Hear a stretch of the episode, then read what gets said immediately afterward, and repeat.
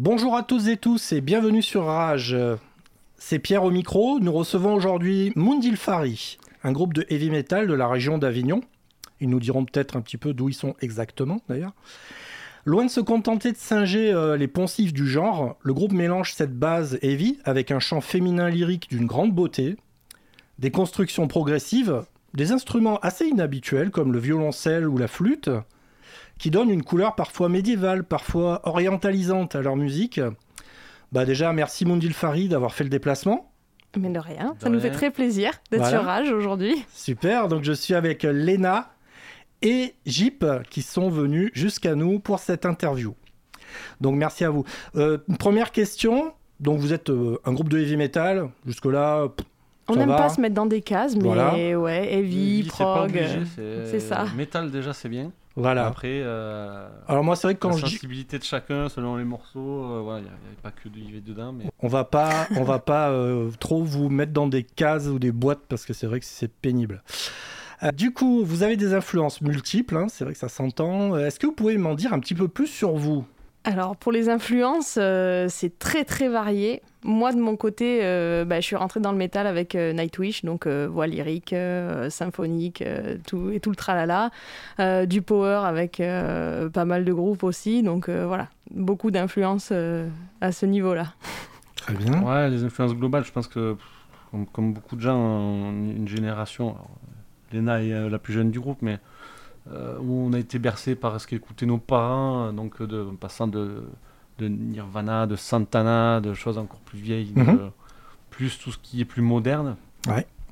Dont on s'est nourri aussi, donc après, euh, voilà, ça c'est pour ce qu'on a écouté. Après, de ce qu'on a voulu faire, bah forcément, euh, je pense que tout le monde, euh, tout un chacun s'inspire un petit peu de, de ce qu'il écoute et de ce qu'il connaît. Maintenant, euh, on n'a pas composé ça euh, avec particulièrement euh, une influence spécifique. C'est, euh, Mhm. c'était plus une thématique en fait qu'on avait abordée qui a fait qu'on l'a, on l'a composé de, telle man- de cette manière.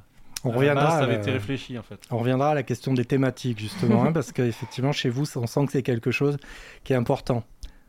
Donc, à l'écoute de ce premier album, parce que je le dis à nos auditrices et auditeurs, c'est un premier album. hein, voilà. Rage Ouais. est toujours découvreur euh, de talent et c'est important pour nous. Donc, moi, j'ai pensé à des groupes. Voilà, parce que euh, c'est un peu mon, ma déformation professionnelle qui fait ça, qui fait que je pense tout de suite à des groupes. J'ai pensé à un groupe que j'aime beaucoup, comme The Gathering, par exemple, hein, Ouais. notamment à la période avec, bien sûr, avec Anneke van Gisbergen, très grande chanteuse. Bah, Il y a le chant de Lena qui me fait penser à ça, et puis, euh, et puis quelques passages doom aussi, un petit peu dans votre, euh, dans votre musique, hein, des passages plus, plus lourds, plus lents, comme ça, avec ton chant dessus, Lena. Ouais. Mais en fait, je pense que ça, ça va vous faire plaisir. Je me suis surtout trouvé en, en présence d'un groupe original euh, qui mêle des cavalcades de guitare heavy metal euh, quasiment euh, années 80, vraiment, là, pur et dur, mais aussi euh, du violoncelle, euh, un côté sympho, un côté progressif aussi, hein, Oui. clairement dans la construction. Qu'en pensez-vous? Ah ben tout à tu fait. nous fais hein. très plaisir. Ouais, carrément. En fait, c'était un peu l'idée, ça, l'idée qu'on avait eu nous quand on a quand on a commencé à le composer. Donc euh, le ressenti que tu en as, euh, pour nous, il est assez proche de, de l'idée de base. Donc c'est que quelque part, le job, il est Le job est pas fait. trop mal réussi. C'est ça. Voilà, c'est ça.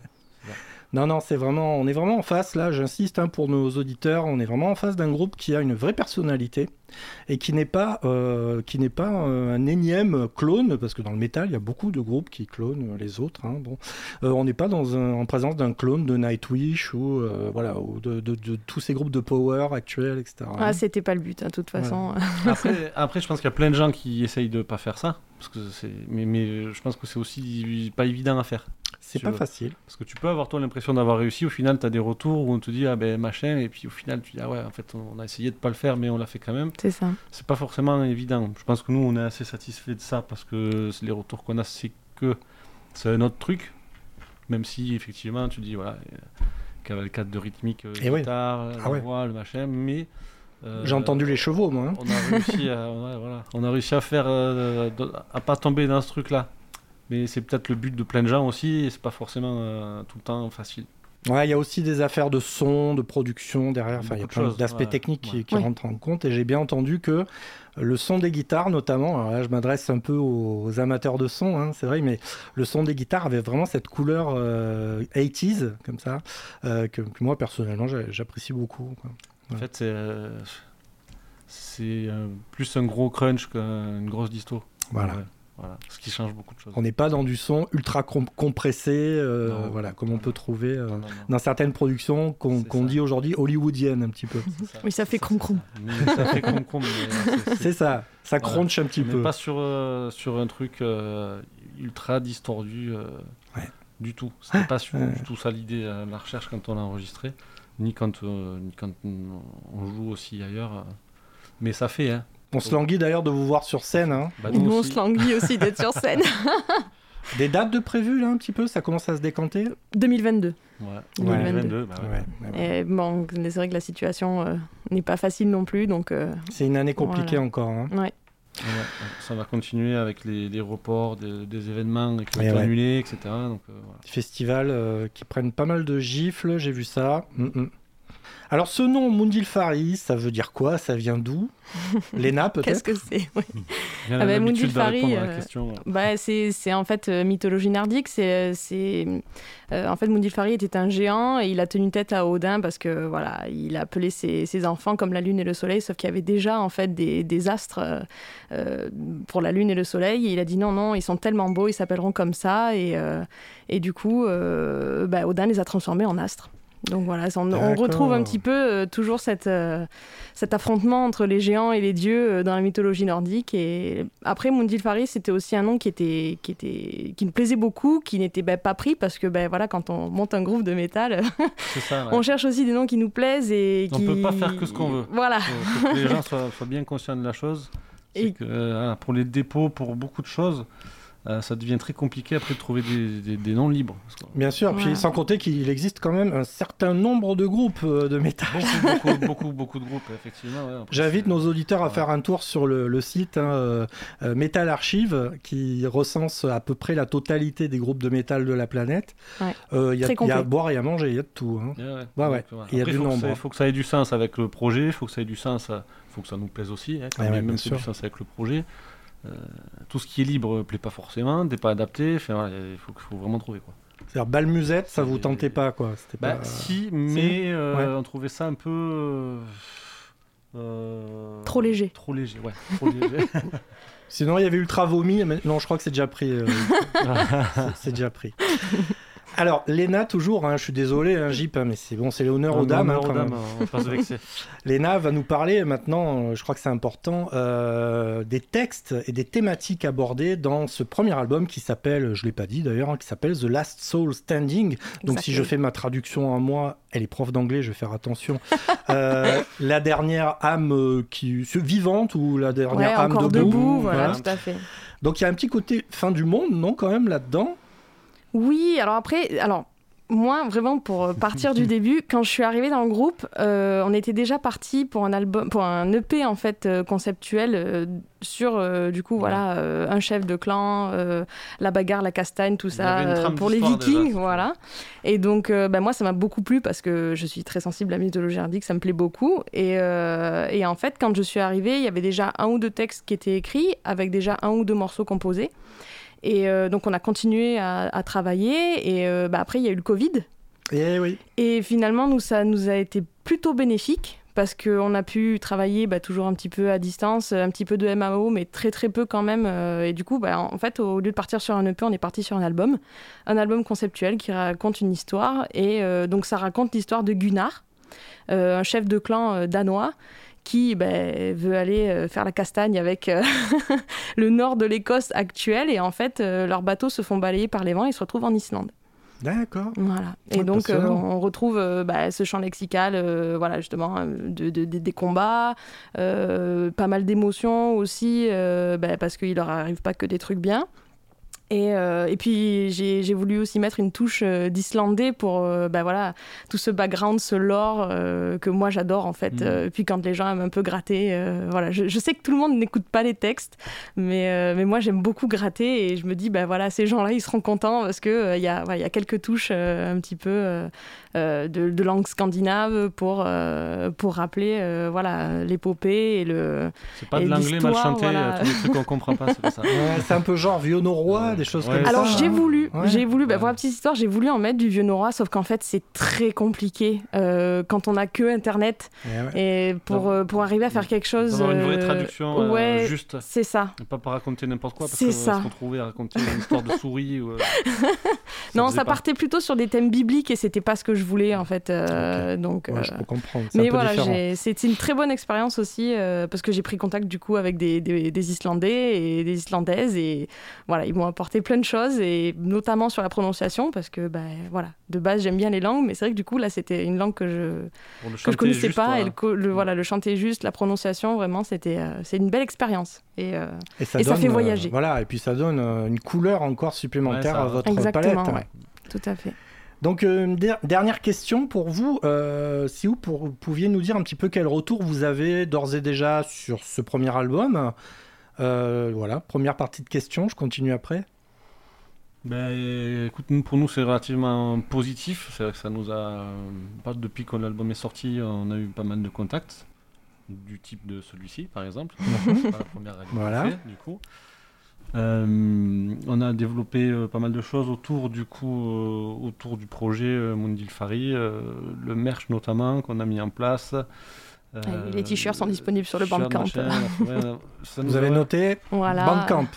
Il y a de la nouveauté été- qui arrive ouais, On encore. été assez sollicité, on a eu beaucoup, beaucoup, beaucoup de contacts. euh, du coup, nous, on est, on est ravis. hein, premier album. euh, ouais. C'est vrai qu'avant l'album, c'était plus, on était plus dans notre démarche à essayer nous de- de- d'avoir des contacts et du coup, euh, du coup, c'est un petit peu l'inverse. Maintenant, les gens qui qui commencent un peu à nous entendre à droite à gauche et qui nous contactent, on n'est plus dans cette recherche un petit peu quand même encore, bien D'accord. entendu, parce qu'il faut rester actif, mais euh, c'est vrai que c'est- ça permet d'ouvrir des portes là, plus Carrément. facilement. Carrément. C'est cool, Ouais. cool. Ah oui, tout à fait. Et deuxième partie de question, donc, euh, comment vous voyez, vous, la situation du métal en France aujourd'hui? Et puis, euh, en particulier, allez, puisqu'on est dans le sud, en particulier ici dans le sud de la France. Tu parles du sud-est ou du sud-ouest? Parce qu'il y a deux suds. Ouais, Euh, moi, je, moi, je question parle du sud-est. Question, question piège. Je parle du sud-est. T'as compris la piège. Ouais, euh, Sud-Est, euh, j'ai l'impression, moi, mon sens que les choses euh, actuellement com- com- commencent à, se, développer, notamment pour la, bon, pour la région qu'on connaît, donc ici, tout le bassin avignonnais. Après, sur Marseille aussi, il y a beaucoup de choses qui se passent. Ouais. C'est vrai. Euh, sur Aix aussi. Mhm. donc euh, c'est- il Ouais. y, a, il y a quand même vachement d'émulation, du moins nous, c'est ce qu'on, c'est ce que nous on, Constater, on quoi. constate Ouais, parce ouais, que de nos contacts, etc. On, Mm. on- on se rend bien compte qu'il se passe quelque chose. Mhm. Donc ça se bouge beaucoup. Après, ça n'a pas toujours été le cas. Déjà, euh, le, le rock ou le métal en sud de France en général, euh, c'est pas trop l'endroit pour. C'est une, hein, sud de France, faut pas, va pas se mentir. euh, plutôt une région de rap que de rock métal. Ouais, Je rap pop, ça- ça- électro, ça, a hein, ça a toujours été, mais, euh, mais euh, c'est vrai que je pense que c'est quand même bien en train de se démocratiser. Et puis il y a des gens qui, se, qui organisent notamment, notamment les, euh, tout ce qui est festival, euh, qui, qui, qui se développe. euh, donc pour nous, c'est quand même euh, relativement actif. Quoi. Bon, mais Ça ça, a bouge, Mais quoi. là, après le Covid, été, on, euh, on a hâte euh, justement de, de pouvoir Ça- fouler ces Ça n'a sols pas là, toujours été, mais c'est festival. vrai que nous, en tout cas, euh, ouais. C'est vrai qu'on a des festivals maintenant, quand même, comme le South Troopers, par exemple, festival de heavy metal. euh, Ouais. Bon, c'est des choses qui n'existaient pas il y, a, il y a 10 ou 20 ans, hein, c'est c'est évident. hein. Et Après, du côté de Montpellier aussi, euh, il y a pas mal de Montpellier, choses. ouais. euh, bon, Montpellier, Nîmes. Montpellier, c'est le, le- le berceau plutôt du hardcore, euh, mais euh, metalcore, hardcore, tout ça. Donc c'est vrai que c'est encore différent, mais, mais c'est vrai qu'il y a beaucoup de choses qui se passent à Montpellier. Puis c'est pas si loin que ça au final euh, de Marseille. Ça reste Oh, dans la région Non, non. Est. Donc euh, ouais, Nîmes, pareil, Lyon. euh, bon, c'est qu'encore le sud, Lyon. Ouais, puis après, Pour les Parisiens, oui. Voilà. euh, tout ce qui est euh, webzine, tout ce qui est internet, en fait, n'existait pas non plus. Donc, euh, ça permet aussi de démocratiser beaucoup la chose et d'être beaucoup, C'est clair. plus, C'est beaucoup clair. plus entendu écouté. C'est vrai que ça élargit beaucoup, beaucoup l'audience. Ah oui. Ça fait sauter les a priori aussi, parce que je le rappelle pour nos auditrices, auditeurs, non, le métal, ce n'est pas du bruit. C'est de la musique et il y a Ouais, énormément de styles différents euh, à découvrir. Et Mundil Fari, c'est un groupe qui fait de la musique avec des mélodies, des, des beaux Ouais. refrains, des voilà, il y a, il y a vraiment de la- c'est de la belle musique. Et justement, le, le pari en fait qu'on voulait faire avec cet album, c'est de rendre le, le métal accessible en fait à tout le monde. de, pouvoir avoir de- quelque chose. ouais. euh, Joli voilà. projet. ouais. Essayer de casser un petit peu le, le cliché. Mm, tu vois. mm. Le métal, c'est Mm. fait pour, euh, Dieu Pour sait des- s'il y en a des pour clichés. des gens avec les cheveux longs, euh, avec des chaussures coquées, euh, C'est ça.